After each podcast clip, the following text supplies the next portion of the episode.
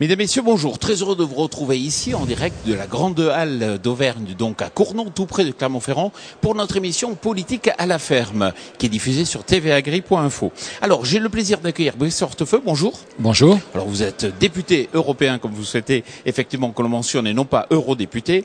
Et puis, vous êtes aussi président de l'association des amis de Nicolas Sarkozy. J'ai le plaisir d'accueillir aussi François Solino. Bonjour. Bonjour. Vous êtes fondateur de l'Union populaire républicaine. On aura l'occasion de mieux présenter votre parti.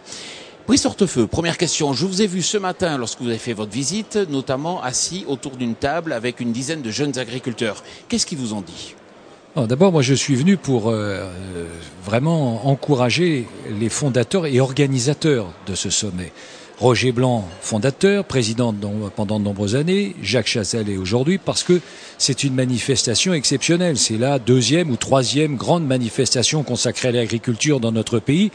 Et même si l'on tient compte du nombre d'animaux présentés, c'est sans doute une des toutes premières manifestations mondiales. Donc c'est d'abord dans, cette période où il y a tellement, tellement de mauvaises nouvelles, de pessimisme, c'est une occasion de se réjouir de ce succès, de cette vitalité, vitalité dont l'origine est auvergnate et dont l'Auvergne bénéficie, puisque cela génère près de 22 millions d'euros, dont la moitié bénéficie à l'Auvergne, aux restaurateurs, aux hôteliers, et ainsi de suite. Donc c'est d'abord un message de soutien, d'amitié et d'optimisme.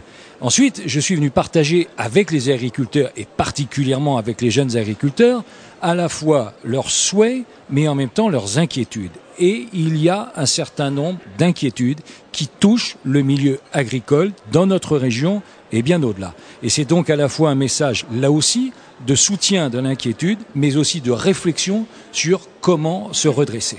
Si vous avez retenu une inquiétude, ce serait laquelle? C'est d'abord euh, une inquiétude sur les zones vulnérables qui aboutirait dans notre région et tout particulièrement dans le massif du Sancy en réalité à la condamnation de l'agriculture dans un secteur géographique qui en a particulièrement euh, besoin. Et en même temps, euh, naturellement, ce sont des inquiétudes pour l'ensemble de la profession, mais aussi pour les jeunes agriculteurs, sur tout ce qui pourrait pénaliser ou décourager. Je pense aux contraintes, aux contraintes, aux normes, on en rejette beaucoup sur l'Europe. Et je le dis euh, notamment avec Angélique Delay, qui, était, euh, qui est députée européenne, qui était sur la liste que j'ai conduite, qui est elle-même issue du milieu agricole très fortement, qui a une exploitation agricole. il ne faut pas rejeter systématiquement sur l'Europe ce qui relève de la responsabilité nationale. Quand il y a des normes, il y a deux attitudes. Appliquer la norme maximale, c'est malheureusement ce que nous faisons trop souvent, tandis que d'autres appliquent la norme minimale, ce que font nos voisins, par exemple l'Allemagne. François Solino, à vous la parole. Il faut vous présenter, mais très rapidement, votre mouvement. L'UPR est un mouvement que j'ai créé le 25 mars 2007, le jour du 50e anniversaire du traité de Rome qui crée la CEE. E. J'appelle tous les Français, qu'ils soient de droite, du centre ou de gauche, à se rassembler à titre provisoire pour faire sortir la France de l'Union européenne, de l'euro et également de l'OTAN. Donc on pourrait se dire attention, ça sort de un uluberlu, quelqu'un, mais pourtant vous connaissez bien puisque justement vous êtes inspecteur général des finances et vous êtes à Bercy. Donc vous voyez de l'intérieur ce qui se passe? Oui, j'avais été d'ailleurs nommé délégué général à l'intelligence économique par Monsieur Sarkozy, ce qui prouve que je n'étais pas probablement le roi des imbéciles. En attendant, ce que je voulais dire, c'est que, c'est le message moi que je suis venu apporter ici aux agriculteurs, je ne suis pas venu partager leur inquiétude. Ça, c'est un discours de politicien. Moi, je suis venu leur expliquer ce qui se passe. Ce qui se passe, c'est qu'il y avait 3 millions d'agriculteurs en 1962. Il y en avait plus que 627 000 en 2000. Au rythme où nous allons, il y en aura moins de 200 000 en 2030 dans 15 ans. Nous assistons à, la destruction de l'agriculture française. Nous assistons à comment dirais-je, à non-assistance à agriculteurs en danger. Et ce que je suis venu leur expliquer, c'est que contrairement à ce qu'a dit euh, Monsieur Hortefeux à l'instant, la responsabilité de la construction européenne est écrasante dans tous les domaines, y compris en termes structurels, mais aussi en termes conjoncturels. J'espère qu'on va avoir l'occasion, par exemple, de parler du TAFTA, de parler également euh, de, des, des, comment dirais-je, des rétorsions à l'égard de la Russie, qui, euh, Monsieur Xavier Belin de la FNSA le disait justement hier, vont coûter au moins un milliard d'euros à l'agriculture française. On est en train d'envoyer au tapis des quantités d'agriculteurs pour des décisions géopolitiques qui ne sont pas les nôtres, qui sont décidées par les États-Unis d'Amérique, qui eux ne sont pas touchés justement par cet embargo puisqu'ils ne vendent pratiquement rien à la Russie. Je rappelle que vous êtes contre, enfin plutôt pour la sortie de l'OTAN. Brice Hortefeux, est-ce que vous partagez effectivement cette idée que l'embargo russe aujourd'hui va coûter cher en fait euh, aux filières? en tout cas, vis-à-vis de mon voisin, honnêtement que je ne connaissais pas jusque-là, j'en avais pas entendu parler, et vient d'expliquer qu'il fallait sortir euh, de l'Europe, de l'euro et ainsi de suite. Bah, écoutez, il a employé lui-même le terme du luberlu, je lui laisse naturellement ce qualificatif. Non, pas, moi, c'est le, bah, journal. Euh, si, si c'est vous, vous l'avez appliqué à quelqu'un. Et donc, euh, ce que moi je veux dire, bien sûr, bien sûr que l'avenir de notre pays passe par la construction européenne au moment même où dans le monde se construisent des grands ensembles, proposés comme schéma d'avenir, comme perspective, le repli, mais naturellement, personne ne peut y croire et personne ne peut penser que c'est la solution. En revanche, prendre acte du fait que oui, la construction européenne a beaucoup apporté. Je ne parle pas simplement de la paix, parce que je ne veux pas employer des grands mots, mais enfin néanmoins c'est un acquis. Et bien à côté de cela, la construction européenne a permis d'avoir une meilleure connaissance entre les peuples, a permis de mettre fin à des tensions, a permis, dans un certain nombre de cas, d'élever le niveau de vie d'un certain nombre de pays, ce qui est très important pour nous, puisque ça doit fournir bien évidemment des débouchés. Considérer que le repli sur soi allait nous offrir naturellement de nouveaux marchés, quelle curieuse idée. Bien évidemment, pour qu'on avoir de nouveaux marchés, il faut qu'il y ait une construction et que ces marchés soient accessibles. Donc euh, voilà la réalité, c'est que oui, bien sûr qu'il y a des imperfections, mais je ne veux pas tomber dans la caricature, dans un schéma qui serait irréel et hors du temps, et certainement passéiste. Oui, il faut naturellement construire notre avenir, et notre avenir, ça passe par la construction ensemble. Sur la question de l'embargo, je vais vous redonner quand même la, réponse, la, parole juste après. L'embargo. Sur, sur l'embargo, notamment avec Angélique Delahaye, qui est elle-même au cœur de ce sujet, puisque c'est un embargo, je parle des denrées, des agricoles et des mesures de rétention, c'est un sujet majeur. C'est une décision politique qui a été prise, ça c'est un autre sujet, mais cette décision politique ayant été prise, cela pénalise un certain nombre de professions, notamment dans le milieu agricole, notamment dans le milieu des éleveurs et des producteurs de fruits et légumes. Et s'il y a une décision politique qui est prise, celle-ci doit donc être compensée s'il y a des, y a des problèmes que cela suscite. Donc, à partir du moment où la décision politique est prise, il faut que les pouvoirs publics prennent leurs responsabilités et compensent aux agriculteurs ce qui euh, se dessine. Je rappelle qu'il y a une initiative qui a été prise par le gouvernement, c'était 23 centimes par exploitation, c'est certainement pas ça la solution. C'est très bas, effectivement. François Solino. Alors, on a entendu le discours européiste classique, ça fait 15 ans que M. Hortefeux est euh, député européen, ça fait trois mandats successifs, ça fait trois, ça fait 15 ans, ça fait des années qu'on entend les mêmes histoires. Soyons sérieux. Euh, est-ce que quand vous allez dans un hypermarché, vous ne constatez pas qu'il y a des produits agricoles qui viennent du monde entier? Donc la France étant sortie de l'Union européenne aura bien entendu pourra commercer avec le monde entier et y compris avec les pays européens. On nous fait le procès de vouloir euh, d'être des ringards, mais regardez ce qui se passe ailleurs. Il y a actuellement plusieurs ministres du gouvernement britannique avec lesquels d'ailleurs la France a des meilleures relations et qui ont demandé de sortir de l'Union européenne. Le problème, on ne peut pas en traiter de ce sujet qui est un sujet grave en quelques minutes, mais c'est quand même un que les, téléspectateurs doivent avoir à l'esprit. Est-ce que vous savez quelque chose, par exemple? Beaucoup d'agriculteurs sont convaincus que si nous sortions de l'Union européenne, nous n'aurions plus de subventions. C'est un mensonge. Les subventions, vous savez comment ça fonctionne? l'Europe L'Europe ne produit rien. Elle ne fait que redonner aux pays les taxes que lui sont versées par les pays de l'Union européenne. Actuellement, la France donne chaque année 21 milliards d'euros à la Commission européenne, qui nous en restitue 14 milliards avec le drapeau bleu aux étoiles d'or. Ce qui signifie que lorsque nous serons sortis de l'Union européenne, qui de toute façon, que cela plaise ou pas à M. Hortefeux, va exploser, quand nous serons sortis de l'Union européenne, non seulement nous pourrons toujours donner les mêmes subventions aux agriculteurs, mais cette fois-ci avec le drapeau bleu, blanc, rouge, mais nous aurons de surcroît 7 milliards d'euros à consacrer soit au désendettement, soit à une politique sociale, par exemple le logement, ou même, pourquoi pas, au, au niveau de vie des agriculteurs. Alors, ce que je voudrais dire par ailleurs sur l'embargo, c'est que cet embargo est contraire fondamentalement aux intérêts géopolitiques de la France. Comme le disait Charles de Gaulle, à chaque fois que la France a été en bon terme avec la Russie, ça a été des grands moments de notre histoire. À chaque fois que nous avons été en mauvais terme avec la Russie, ça a été des mauvais moments. on voit bien que le gouvernement français, actuel comme le précédent, puisqu'en fait, les dirigeants français ne sont désormais plus que les gouverneurs de la province France qui obéissent au claquement de doigts à la Commission européenne et à l'OTAN décidée par Washington. On voit bien que désormais, nous n'avons plus notre politique internationale. On est en train de se heurter à la, à la Russie. Et j'insiste sur le fait, je l'ai déjà dit tout à l'heure, je le répète, que les États-Unis nous poussent à la faute parce que eux ne sont pas pénalisés sur les produits agricoles. D'ailleurs, les États-Unis, pendant ce temps-là, Exxon euh, travaille avec Rosneft, vous savez, en Russie. Ils nous ont même fait le même coup déjà avec l'Iran. Nous n'avons plus de politique qui défende l'intérêt des Français en général, des agriculteurs en particulier. Brice Hortefeux, les agriculteurs bénéficient de la PAC. Les agriculteurs bénéficient des aides aujourd'hui. Pourtant, aux élections européennes, on a vu qu'ils doutaient beaucoup de l'Europe. On a vu hier Marine Le Pen dans les allées être, être très bien accueillie. Aujourd'hui, il faut quand même que la droite reparte à la conquête de l'électorat agricole. Oui, c'est pas simplement la, conquête des milieux agricoles. Dans une démocratie, il est normal que les familles euh, souhaitent expliquer, convaincre, séduire et montrer quel est le bon chemin. Alors, je viens d'entendre ce qui vient d'être dit sur euh, la contribution française au budget européen.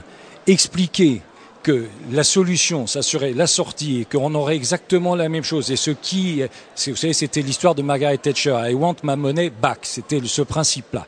Et eh bien, expliquer, hein. expliquer que la solution, ce serait donc, voilà, nous sortons de l'Europe et penser que ce que nous ne donnons pas à l'Europe nous bénéficierait immédiatement et qu'il n'y aurait naturellement aucune autre contrainte, naturellement, c'est une vue de l'esprit. Parce que quelle est l'idée? L'idée, c'est que quand on contribue au budget européen, ce budget est ensuite réparti sur l'ensemble des pays. Pourquoi?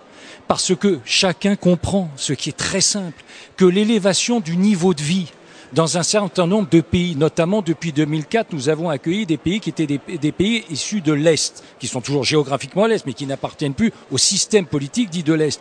Eh bien, l'élévation de ce niveau de vie, naturellement, ça crée un grand marché, ça crée des consommateurs, ça fait travailler nos entreprises. Vous savez, l'Europe est notre principal partenaire, principal partenaire. Les deux tiers de notre marché se font avec l'Europe. Donc, nous avons intérêt, naturellement, à ce qu'il y ait autour de nous, dans les 27 autres pays de l'Union européenne, des consommateurs dont le niveau de vie soit le plus élevé, parce que plus leur niveau de vie sera élevé, plus naturellement ils seront acheteurs de nos produits. Oui, mais ça c'est le raisonnement. Oui, mais ça vous allez dire que ça, ça fait 15 ans qu'on dit, mais vous ça fait 75 ans que c'est la même chose. Attendez, Et honnêtement, ça ne marche pas. Non, mais attendez, non, ce qui ne marche pas en effet, c'est la construction européenne. Le discours que vous venez de tenir est exactement celui qu'on avait entendu au moment d'élargissement vers les pays du Sud, vers l'Espagne et le Portugal, et puis au moment de Maastricht. On nous avait dit ça. Quelles sont les conséquences concrètes? Je l'ai dit tout à l'heure, le nombre d'agriculteurs disparaît à tout à l'heure. L'agriculture devient de plus en plus fonctionnalisée. Les agriculteurs perdent ce qui faisait le sel même de leur travail, c'est-à-dire la liberté. Je n'insiste pas trop, il y a plus de 400 suicides par an d'agriculteurs. Ça veut donc bien dire qu'il y a un malaise général. Le niveau de vie de l'ensemble de la population française ne cesse de baisser. L'INSEE l'a encore révélé. Donc si les potions que vous nous proposez étaient efficaces au bout de 20 ans, on le verrait. On constate quoi? On constate la disparition de l'industrie française, la disparition de l'agriculture française. Et pourquoi? Mais monsieur Asselineau, c'est pas une histoire d'Europe, c'est une histoire de politique aussi agricole nationale. Non, ça n'est pas une histoire de politique nationale. Je ne dis pas bien entendu que tout vient de l'Europe. Mais les problèmes fondamentaux, c'est que tous les choix stratégiques sont fixés par les traités européens. L'article 39 du traité sur le fonctionnement de l'Union européenne prévoit d'ailleurs que la politique agricole commune a pour objectif l'accroissement de la productivité. C'est une histoire de fou si vous y réfléchissez, puisqu'il n'y a pas de limite, il n'y a pas de date limite. Ça veut dire qu'il faudra dans dix ans avoir encore plus de productivité et dans vingt ans encore plus. On le constate. On voit bien que c'est une course folle à la productivité et sur ce terrain-là, nous serons toujours battus par les États-Unis qui ont des gigantesques exploitations agricoles. Je voudrais d'ailleurs à ce propos attirer l'attention sur ce qui est en train de se tramer dans le dos des agriculteurs et des Français, c'est l'affaire du TAFTA, le grand marché transatlantique. Vous savez qu'actuellement, il y a les, importations en provenance euh, de, des États-Unis sont taxées de 13% et les, les importations en provenance d'Europe de, de, sont taxées de 7%. Lorsque, si on met 0% de part et d'autre, on va donner un gain de compétitivité aux États-Unis de 6%. En France, la moyenne des, surfaces agricoles est de 55 hectares. Aux États-Unis, c'est 170 hectares. Si nous signons le, le TAFTA, et c'est pas nous, hein, c'est pas vous, Monsieur Hortefeux d'ailleurs, tout ça se fait dans notre dos à la Commission européenne. Nous allons aller vers la destruction de dizaines de milliers de nouvelles euh, exploitations agricoles en France. Oui, Hortefeux, sur cet accord très libéral et très biparti, est-ce que vous êtes euh, positif ou négatif? Écoutez, j'ai déjà entendu des choses assez drôles, mais expliquer que la baisse du pouvoir d'achat qui est réel, puisque pour la première fois depuis 1984, les Français vont voir leur pouvoir d'achat baisser. C'est la faute de l'Europe? Non.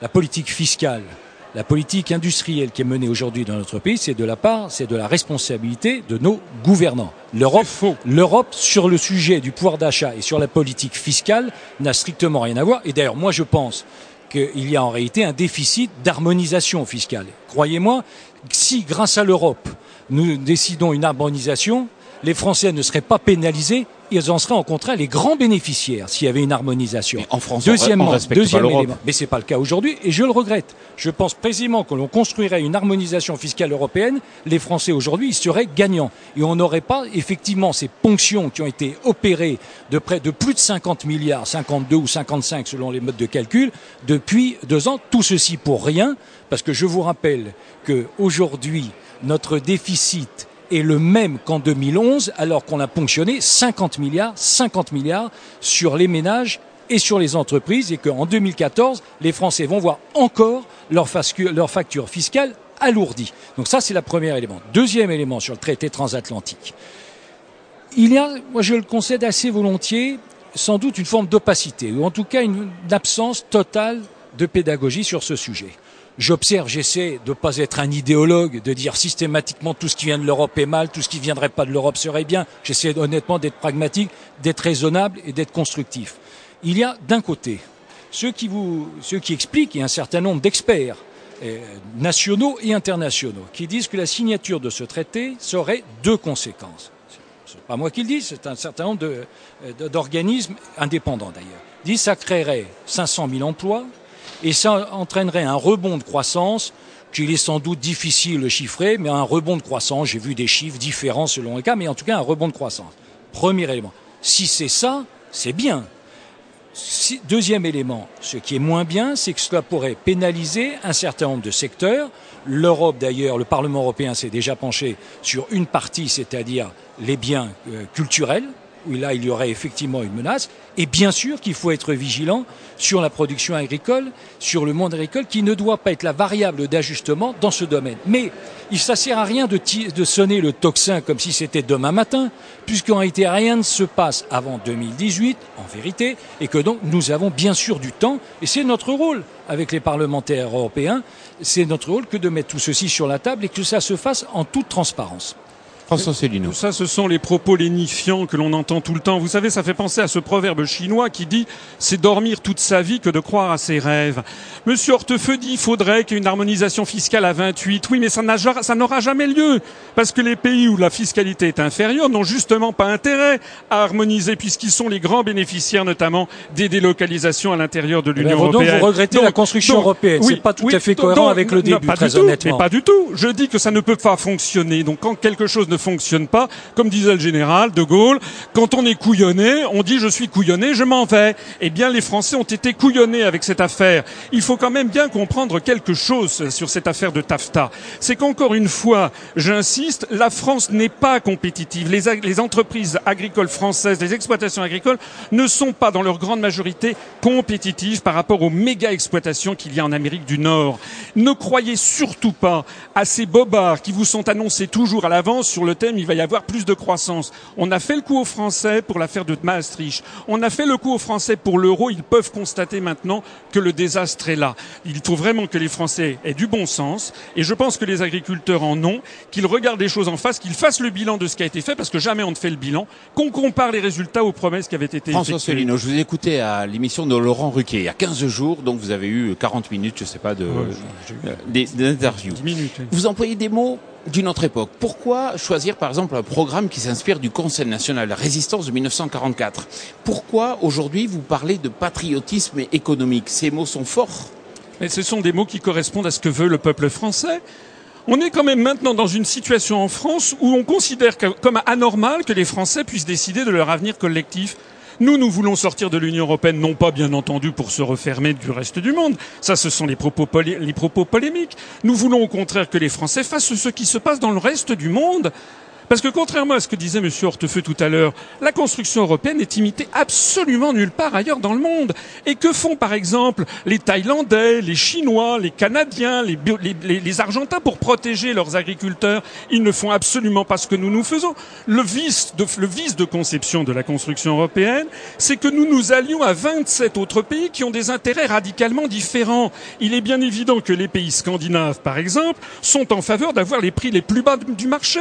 Mais nous, nous avons une agriculture de qualité. Nous, nous sommes un pays avec des terroirs. Nous, nous avons un pays qui était traditionnellement le grenier de l'Europe. Nous n'avons pas les mêmes intérêts. Quand on n'a pas les mêmes intérêts, eh bien, on se sépare à l'amiable. Il y a d'ailleurs un article dans les traités, c'est l'article 50 du traité de l'Union européenne, qui prévoit que l'on peut sortir de l'Union européenne. Donc, s'il y a un article, c'est bien qu'on peut le faire. Et moi, ce que je fais avec le mouvement politique que j'ai créé, qui d'ailleurs est en croissance exponentielle, puisque nous avons dépassé les 6000 adhérents, eh bien, nous, ce que nous proposons, c'est tout simplement déjà qu'on en discute et de voir les conséquences d'une sortie de l'Union européenne. Les gens auront beaucoup de surprises quand ils découvriront tout ce que l'on peut faire Laissons si on la sort parole de à l'Union. Brice Hortefeux. Oui, Monsieur Asselineau fait référence, ce qui est d'ailleurs très sympathique, beaucoup au général de Gaulle. Il a parfaitement raison. Et d'ailleurs, la construction européenne a été poursuivie par le général de Gaulle, par Georges Pompidou et par ses successeurs de la famille gaulliste. Donc c'est un peu contradictoire de faire référence à quelqu'un qui, pardon, a contribué aussi à la construction européenne. Ce n'était pas la même. bien sûr. Bon, deuxième élément, mais ça, c'est un- honnêtement, c'est un peu court comme argument. Deuxième élément, il y a quand même quelque chose qu'il faut que chacun sache. Aujourd'hui, nous faisons partie, nous, la France, de ce qu'on appelle le G8, c'est-à-dire le rassemblement des huit grandes premières puissances mondiales, économiques et financières, et nous pouvons peser dedans. Avec l'évolution des puissances émergentes, des grands ensembles, des grands ensembles, eh bien, chaque année, ceux qui en font partie, c'est-à-dire le Royaume-Uni, c'est-à-dire l'Allemagne et c'est-à-dire la France, on en sortira un par un. C'est-à-dire que dans 20 à 30 ans, dans 20 à 30 ans, dans le futur G8, il n'y aura aucun de chacun de ces trois pays. Tandis que si nous sommes unis, si nous arrivons précisément à parler de plus en plus d'une voix, non seulement aujourd'hui nous sommes la première puissance économique, l'Europe est la première puissance économique mondiale, mais nous serons toujours dans cet organisme. Et moi qui suis très attaché à mon pays, qui suis aussi très patriote, et certainement pas moins que mon voisin, dont je ne connaissais pas encore une fois le courant, mais que je respecte, mais je, ne suis pas moins patriote que lui, eh bien je, je veux que mon pays commence à peser. Et pour qu'il puisse peser, cela passe, je vous le donne, c'est un élément chiffré, c'est un élément incontestable, cela passe bien sûr par la construction européenne. Je veux que mes enfants puissent vivre dans un pays qui soit dans un ensemble qui continuera à peser. C'est ça la réalité. Et c'est certainement pas par le repli, par la frilosité, par les petites frontières, par les petites ambitions, par la préservation de ce que l'on croit être un acquis qui sera en fait condamné si précisément on y renonce. Brice Hortefeux, on parler de politique nationale. Vous avez aujourd'hui la présidence du Sénat. Concrètement, qu'est-ce que ça va changer pour les agriculteurs? Concrètement. Les sénateurs euh, sont issus pour une très grande partie, un peu moins parce que le gouvernement actuel a changé le corps électoral et a donc diminué la part du milieu rural dans le choix des sénateurs. Mais il ne reste pas moins que le Sénat reste fidèle à sa tradition, qui est de protéger les collectivités territoriales. Et comme dans notre pays, il y a 36 000 communes, eh bien protéger donc les communes. Et comme euh, les communes sont beaucoup des communes rurales, donc de défendre la ruralité. C'est sans doute une assemblée, une assemblée d'équilibre dans laquelle la préoccupation du monde rural est la plus forte. Et regardez d'ailleurs, si vous comparez l'Assemblée nationale et le Sénat, eh bien, vous avez une représentation beaucoup plus importante au Sénat du milieu agricole. Mais moi, je siège au Parlement européen et ma fierté, c'est que le groupe auquel j'appartiens compte deux responsables éminents, reconnus, incontestés du monde agricole, à commencer naturellement par Angélique Delahaye, qui a dans la région centre, et qui est elle-même exploitante agricole, exploitante productrice de fruits et légumes, qui crée d'ailleurs de l'emploi, puisqu'il y a plus de 40 personnes, et qui bien, bien évidemment exporte en Europe. Vous parlez souvent de l'arbre du référendum, concrètement pour écouter les agriculteurs ou le peuple français. Pourquoi Ça vous semble une arme efficace De façon générale, il faut rendre la parole au peuple français. Je regrette que mon interlocuteur ait encore ressorti les mêmes bobards sur la France isolée, la France ceci, la France cela. Plus on construit l'Europe et plus la France est en train de moi, disparaître. Moi, je ne parle pas de bobards. Bon, plus Donc, puisque construit... vous faites ré référence plus, à l'histoire, appliquez la langue française et choisissez des mots qui soient des mots plus républicains. Plus on construit, plus républicains, plus, on, plaît, plus on construit. Euh, écoutez, à propos de République, On vous savez que la République française, le- la Constitution a prévu dans l'article 4 que les partis politiques doivent respecter le principe de souveraineté nationale. Donc tous les partis européistes violent l'article 4 de la Constitution de la Ve République. Excusez-moi. Bon, Ça, je ne m'y attendais pas. quand- faut quand- reconnaître oui. que c'est assez Oui, inattendu. mais oui, mais c'est un fait. argument que je vous suggère de cultiver. Quant aux députés européens, puisqu'on parle des députés européens, vous savez combien ils gagnent? Ils gagnent à peu près, s'ils vont bien aux séances, à peu près 15 000 euros par mois et à peu près net d'impôts. Donc ça, effectivement, ça, on comprend qu'il y ait des gens qui veulent, qui veulent avoir la place. Nous, ce que nous disons, c'est que plus on construit l'Europe et plus la France disparaît de la surface du monde. C'est ça la réalité. Et que l'on vienne pas nous dire qu'on est fort, etc. Parce que lorsqu'il s'agit d'aller à la grande exportation, chacun y va avec ses propres armes. Par exemple, Renault s'est allié avec le japonais Nissan pour mieux combattre. Daimler-Benz qui a ses propres interlocuteurs au Japon et ainsi de suite dans tous les pays du monde. Et c'est d'ailleurs très bien qu'il en soit ainsi. Parce que la construction européenne, contrairement à ce qui a été dit, ne nous emmène pas vers la paix. Elle nous emmène en ce moment vers la guerre avec rien moins que la deuxième puissance nucléaire mondiale qui est la Russie, sans parler du choc de civilisation avec le monde arabo-musulman que favorise la construction européenne? Brice Hortufeux, de façon très courte pour finir, vous êtes président de l'association des amis de Nicolas Sarkozy. Pourquoi Nicolas Sarkozy n'est pas venu ici dans le cadre de ce salon?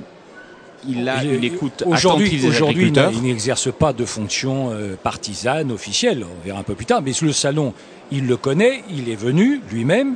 Et quand il était chef de l'État, aussi chaque année, naturellement, le ministre de l'Agriculture, quelles que soient les situations, quelles que soient les difficultés, quelles que soient les polémiques, a participé bien évidemment à ce salon. Mais quelque part, considérer que si je suis là, au-delà de l'aspect régional, c'est peut-être un petit peu de lui-même aussi qui est présent. François Solino, merci beaucoup. Brice Hortefeux, merci beaucoup. On se retrouve dans quelques instants pour une nouvelle émission.